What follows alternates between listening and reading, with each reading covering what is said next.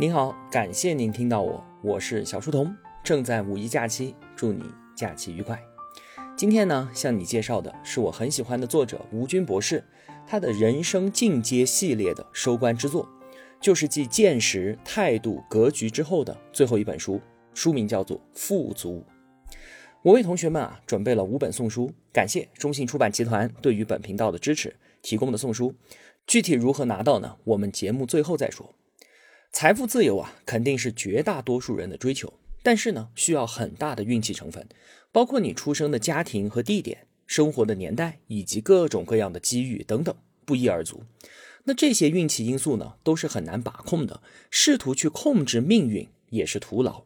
各种各样的外界因素，我们很难改变，所以呢，只能把自我塑造成不同的人，才能够得到不一样的命运。那如何成为不一样的人呢？吴军老师就在《富足》一书当中提到，人生下来啊，其实就是一张白纸，先天的差异并不大，但是几十年下来，大家都会有非常大的不同。有些不同对于个人的命运并没有什么影响，无所谓好坏，无关大局。但是啊，有一些就不一样了。比方说，对于我们这个世界的了解、正确决策的能力、知识的层次以及做事的能力，这一些，唯有掌握了这些智慧，我们才有机会冲出出身运气这些不可控的因素，来实现富足。那接下来呢，就来介绍一下吴军所说的真正能够成事的四个共识。第一点是用数学思维了解世界。每个人啊都有自己理解世界规律的方法，这些方法呢没有对错之分，但是需要长期有效。数学思维就是理解世界的一个工具。首先，做事永远不要忽视负数。著名的物理学家张守成生前啊在硅谷做过一次报告，听报告的都是些工程师、创业者和投资人。吴军呢作为他的好朋友，也去给他捧场了。在报告当中啊，张教授就问了大家一个问题：说什么数乘以自己等于四呢？大家异口同声回答是二。张教授啊，见吴军笑而不语，就问他答案是什么。他说还有负二。之所以会想到负二，是因为凡事都有对立的两面，这是这个世界固有的特性啊。物质和能量是守恒的，有得必有失；电荷是守恒的，有正就有负。那理解了这一点，想问题就能够更加的全面。吴军能够想到负二这个答案，是因为他对于数学本身的理解。他在接触了负数这个概念之后啊，就明白了，在思考正数的时候，永远都不能忽视负数。这个习惯几乎就伴随了他一生。有了负数的概念，我们首先就必须明白，零并不是最小的数了。今天几乎所有人都希望自己能够越过越好，钱越多越好。如果自己没有钱了，就觉得世界糟糕透了，天都要塌下来了。其实呢，在这个世界上，还有比没钱更糟的事，那就是欠了一屁股的债。他们的钱是负数的。要知道，在美国啊，有百分之八十的家庭都处于负债的状态。虽然其实很多人的房子是作为资产可以抵押的，但是房子通常不能马上兑现，而债务呢是要按月来偿还的。更何况，很多房子的价值其实已经抵不上房贷了。那有了负数的概念，我们就知道每做一件事儿获得的收益，它未必是正的，完全有可能是负的。比方说，很多人总是说我朋友越多越好，多条朋友多条路嘛。这句话听起来似乎没有问题，但是朋友多了，难免来不及甄别，甚至会把损友当成益友。其次呢，做减法比做加法更重要。无论是企业还是个人，从心理感受上来说，做减法都不是一件容易接受的事情，特别是已经投入了时间、精力和金钱以及其他的成本之后。话说呢，在乔布斯回到苹果之前，苹果有一堆的产品线，但是几乎没有哪个产品是盈利的。因此呢，他才要砍掉其中的大部分，集中资源做出几个能够盈利的产品。但是很多企业家却想不清楚这个道理，总觉得市场上有那么多的钱，自己不挣不是可惜了吗？今天啊，大部分的初创公司的创始人在谈及他们的计划的时候，都要让自己显得无所不能。都有庞大的商业计划，他们谈论的以及所做的，常常是要全面挑战行业里面现有的企业，甚至想要颠覆整个行业。企业家有点雄心当然是好事，但是通常的结果却是事与愿违。一个初创企业各方面的资源都有限，又没有现成的产品和市场，按理讲啊，不该做太多的事情。那些一开始就把摊子铺得很大的企业，无一例外都以失败收场，而且失败的特别快。相反呢，能够聚焦于一点，把一个看似小的问题解决到极致的初创企业，即便最终不能够成功上市，也会因为它有特定的价值而被大企业所收购。这些企业的成功概率啊，就要高得多。因此呢，几乎所有的风险投资人和机构在投资前都会要求初创公司把自己的任务清单尽可能的精简，减到无法再减为止。事实也证明啊，当创始人意识到做减法的意义，并且能够把心思放在做出具有代差的产品上的时候，他们就接近成功了。对于个人来讲啊，做减法时该舍弃什么？日本畅销书作家山下英子在《断舍离》那本书当中啊，给了一个很清晰的原则。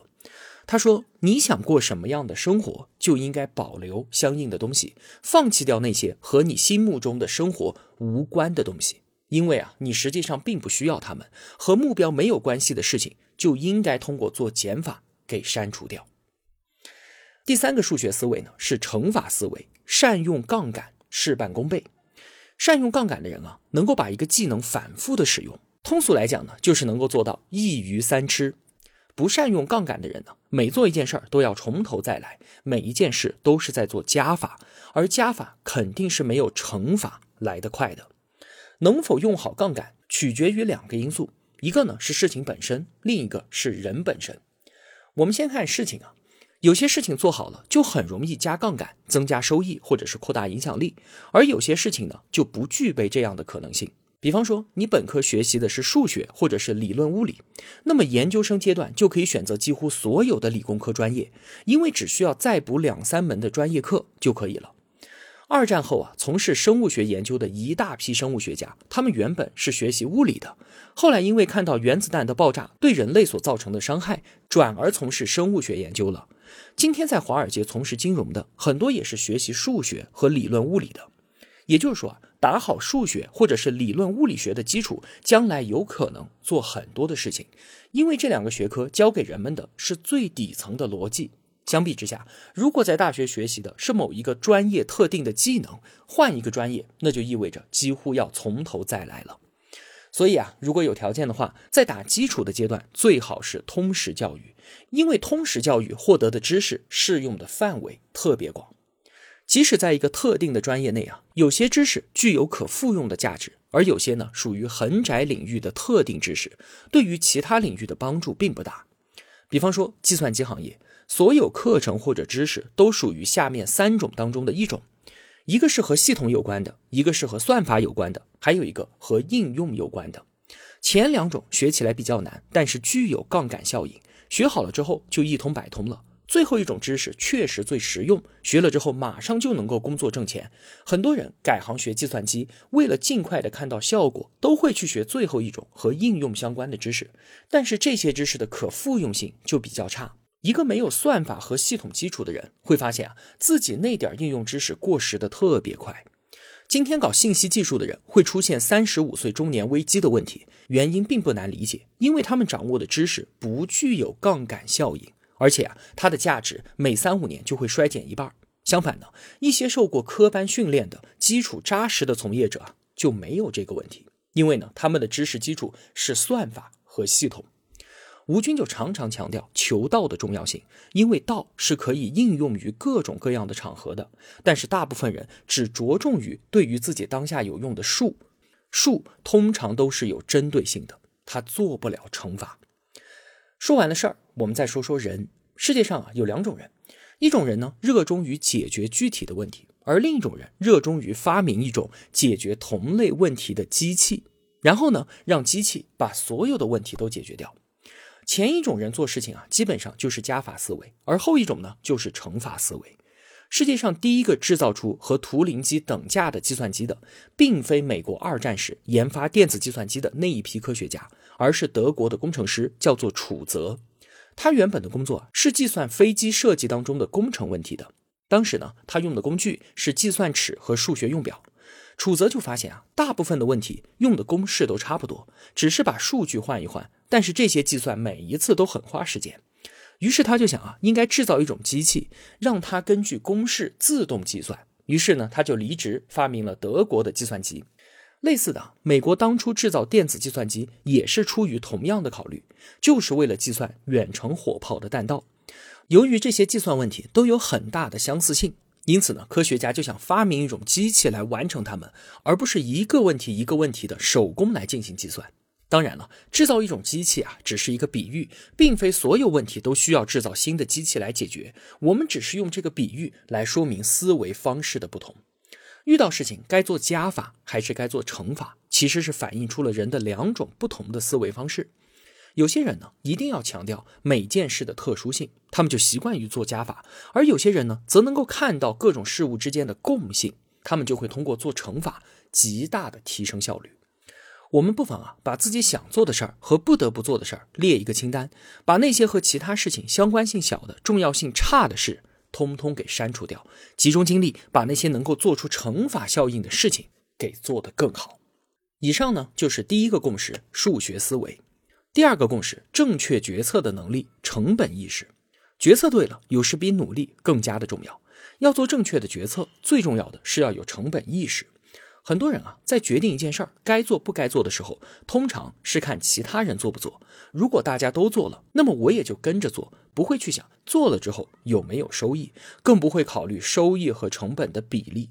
具有成本意识是人有智慧的标志，懂得舍弃掉那些回报不高的事情，专注于有意义、专注于高回报的事情，决策也就容易了。在生活当中啊，关于成本意识，我们容易陷入到以下四个误区。第一个呢是舍不得抛弃沉没成本，第二个是任何资源使用起来都会产生收益，因此呢使用它创造价值时，机会成本不是零，而是在没有风险的条件下产生的收益。第三个，由于人都是天生厌恶损失的，所以我们虽然懂得做事情有时间成本的道理，可以忍着不去拿免费的好处，但是只要有机会把自己的损失给找回来，即使花时间，我们也愿意去做。最后一个误区啊，就是很多人都过于看重成本，而忽视了品质和效率。成本意识应该伴随我们每个人的生活，这样才不会付出了高额的隐性成本而不自知。当然了，一个人想要每件事情都做到低成本高回报是很难的，更何况在追求低成本时，需要做很多的比较，而比较本身那也是成本啊。我们所追求的应该是让回报和成本的比例在大致上达到最大。首先，不要光算明面上的成本，还要算隐性成本。我们前面谈的内容大多是关于隐性成本的，明面上的成本加上隐形成本才是总成本，而这个总成本低了，我们的回报率才会更高。其次呢，人的格局要大，境界要高，贪小便宜的事情永远都不要去做。其实现在很多人收入都已经很高了，但就是舍不得花钱去买正版软件，还在用盗版的。其实使用盗版软件有很多潜在的风险，特别是安全隐患。很多人等出了问题才想到自己当时贪小便宜吃了大亏。但是啊，下一次遇到小便宜的时候呢，还是要贪。这样的人啊，就是格局太小，境界太低，而且恐怕一辈子都改变不了了。第三呢，对于那些好的难以置信的事情，我们要特别的小心。免费的东西，特别便宜的东西，都属于这一类。在互联网上有一句话颇有道理：你惦记别人的那点利息的时候，别人正在惦记着你的本金。今天各种暴雷的非法集资，都是通过高利息来吸引人的。当你发现有便宜可以占的时候，通常就是陷入麻烦的开始。我们有句古话叫做“卖的总比买的精”。讲的就是这个道理。对于各种好的难以置信的事情，吴军的态度是一概不理会。因为就算没有那些奇迹发生，我自己也能过得很好。虽然周围啊总有一些人得到了难以置信的惊喜，但是啊他也不会眼红的，因为更希望生活是自己所能把握的，而不需要依赖那些难以置信的发生。第三个共识呢是知识的层次，善于积累经验，利用经验。近代以来啊，人们一度认为理性是可以解决一切问题的。直到二十世纪初，逻辑学、数学和自然科学上的一些结论否定了纯粹的理性能够解决一切问题的可能性。比方说，哥德尔他就证明了不可能存在一个逻辑自洽又包罗万象的知识体系。于是呢，人类开始重新思考经验的作用。理性主义的好处是能够找出世界的共性。因此呢，它通常显示出很高的效率，特别是短时间内的效率。但是凡事总有例外啊，在例外发生的时候，经验就显得格外重要了。这就如同你让机器人去买咖啡，它会遇到很多你意想不到的意外，以至于你事先设定好的规则其实并不管用。对于个人来讲啊，是否对于经验主义有正确的认识，是否善于积累和利用经验，就决定了你有多大可能犯错。当别人犯错的时候，你不犯错，那你就赢了。什么是经验呢？人们通常会把经历和经验混为一谈。一些老人凭借自己丰富的经历，就认为自己很有经验了，就可以倚老卖老。这也让很多人觉得经验是老古董，而轻视经验，甚至对于自己的无知沾沾自喜。其实啊，经验不同于经历。通常呢，在三种情况下，经历不能称作经验。第一种，失败的经历。如果你的简历当中是做一件事儿失败一件事儿的经历，然后告诉别人这是你的经验，恐怕你自己都不好意思吧。第二种呢，重复的经历。比如，在过去的五年里面，你一直都在高速收费站收费，或者是在麦当劳里面卖汉堡包，这就意味着你在工作当中基本没有什么经验可谈。第三种呢，无用的经历。一个人啊，只要不是在睡觉，时间花出去了，哪怕是在吃饭打游戏，也会产生经历的。但是啊，这些经历多半都是无用的，并不算是经验。经验和经历有一个巨大的差别，就在于经历是可以被动获得的。一个人不动脑子，只要在社会上活着，就能够产生经历。但是经验是需要主动获取的，而且经验它不一定是正确的。对于同一件事情的经验可以改变，但是很多人在想到经验、应用经验的时候，依然把它看成是静态的，是不变的。这样人就会走到两个极端。一个呢，是一些人一旦接受了一些经验，就会用一辈子，这当然会出问题。另一个极端呢，是一些人看到经验和我们遇到的事实相悖了，就彻底的否认过往的经验，以后做事情总是把握不住轮廓，完全是随意的。我们需要清楚啊，经验它也是需要不断更新的。只要我们不断的更新它，就不会出现上述两种极端的情况，它就能帮助我们解决主要的问题。那什么样的经验会变得过时，需要及时更新呢？通常啊，两种情况下我们必须要更新。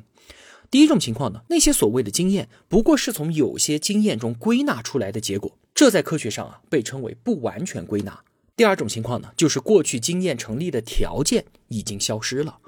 在生活当中啊，很多过去我们认为是理所应当的、不容置疑的经验，到了新时代的条件下，也自然不成立了。如果我们坚守那些已经没有存在基础的经验，就很难融入到新的时代。在其他人看来，就如同生活在昨天一样。那如何变经历为经验呢？科学而有效的获取经验，是人一辈子都要学的课程，要做的事情。我们需要注意以下三点：首先，主动性，主动去做一些事儿。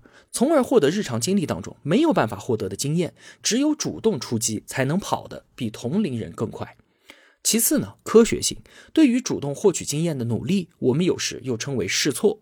试错有盲目试错和科学试错的分别，科学试错能够控制失败的次数和负面影响。最后，与时俱进，不要过度依赖自己过往的经验，要学习新的内容，不断的更新自己的思维意识。最后一点共识：做事的方法是先动手还是先动脑？关于做事儿的方法，有些人做事儿是先动脑后动手，有些人呢则相反，他们习惯先动手先尝试，然后再来总结经验。每一个人啊，获得知识的途径未必是相同的。对于一些人来讲，动手拆东西、做东西，然后呢，在这个过程当中去思考，再有针对性的去学习、寻找答案，是一个很有效的学习方式。根据吴军的观察，他的小女儿就是这样的人。女儿的抽象思维能力当然比不上吴军，但是啊，对于各种物件工作原理的好奇心，她是最强的。这也是吴军从来都不去阻止他女儿拆东西的原因。在家里面啊，每买来一样新东西，最先学会使用的都是小女儿。到后来呢，如果家里面的计算机设置被弄乱了，或者是哪些功能不能正常使用了，解决问题的也都是她。这个小女儿呢，后来跟着一位教授做科研。当时啊，正值新冠肺炎期间，教授就给她和组里面的学生安排了一个任务，把市面上所有的口罩都找来拆了，然后搞清楚哪种最好。为什么？拆东西是他的专长，他很高兴的和同学们一起接受了这个任务。于是呢，他们拆掉大量的口罩，然后进行实验。他们发现啊，布面纤维越细的口罩，过滤病毒的效果就越好。这和人们的直觉是相悖的。因为我们会觉得粗的纤维能够阻挡更多的病毒嘛，后来呢，他们做了实验，找到了原因。口罩之所以能够过滤病毒，并不是把病毒给挡在了口罩外面，而是口罩上面的纤维有静电，把病毒和粉尘吸附在了纤维上，让它们没有办法通过口罩的过滤层。那么越细的纤维，静电吸附能力就越强。因此啊，静电场和距离的平方成反比，直径越小的纤维，表面的静电场也就越强。有了这个发现，他们就得出了重要的结论。首先，用很细的纳米材料来做口罩，效果最好。这种口罩呢，后来也确实上市了。其次呢，由于潮湿是导致静电场消失的主要原因，所以呢，任何口罩一旦潮湿就不能再使用了。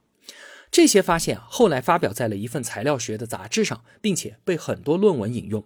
这件事情之后啊，吴军和太太就说：“不要小看孩子拆东西的本领，很多新的发现很可能就是从亲手拆东西的过程当中获得到的。”吴军呢，一方面为孩子的成就而高兴，另一方面也庆幸自己当年鼓励小女儿拆东西。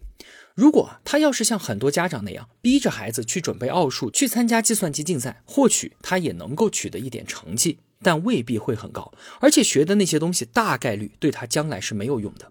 他小时候没事就拆笔、拆家电，反倒让他掌握了一种适合自己学习的方法。任何时候啊，知道怎么学习，都比学到那点东西更有价值。因此啊，至少对于吴军的小女儿来说，手先于脑。那世界上还有一些人呢，他们就像古希腊人那样，喜欢理性思考，喜欢刨根溯源。他们善于学习成体系的知识，然后去寻找那些能够用得上那些知识的问题，最后把它们解决掉。吴军啊，称这些人是脑先于手。这些人并不多，但是啊，很多重大发明发现都是这些人做出来的。手先于脑的人，就好比发现了钉子之后去寻找锤子；而脑先于手的人呢，则相反，他们先有锤子在手，然后去寻找钉子。我们无法说哪一种方法更好，因为他们啊适合不同的人。是脑先于手，还是手先于脑？这件事其实和文化有很大的相关性。实事求是的来讲啊，中华文化更讲究手先于脑。因为大家都喜欢马上能够看到结果的事情，不喜欢去研究那些完全不知道有什么用的学问。如果你有这样的想法，就先放弃脑先于手的想法，从实实在在的事情做起。如果说你对于知识本身更感兴趣，对于精神世界的关注远远超过对于物质的关注，那么不妨像古希腊人那样变得纯粹一点，使用理性思考为人类创造一些新知。以上呢，便是吴军分享的能够成事的四个共识。如何把我们自己塑造成不同命运的人？吴军在《富足》这本书当中给出了答案。对于世界规律的理解、知识的层次、决策的能力、做事的方法、行为的模式和判断的思考，在我们实现富足的人生道路上啊，这本书一定会对我们有所帮助的。那最后呢，是送书福利环节。想要拿到送书的同学呢，请在公众号本期图文下方留言，请简单聊一聊刚才我们讲的吴军所分享的四个共识对你有什么样的启发？我会在收假之后，五月八号从所有的留言里面挑选五条回复，并且索要邮寄地址，然后呢由中信出版社直接将书寄出。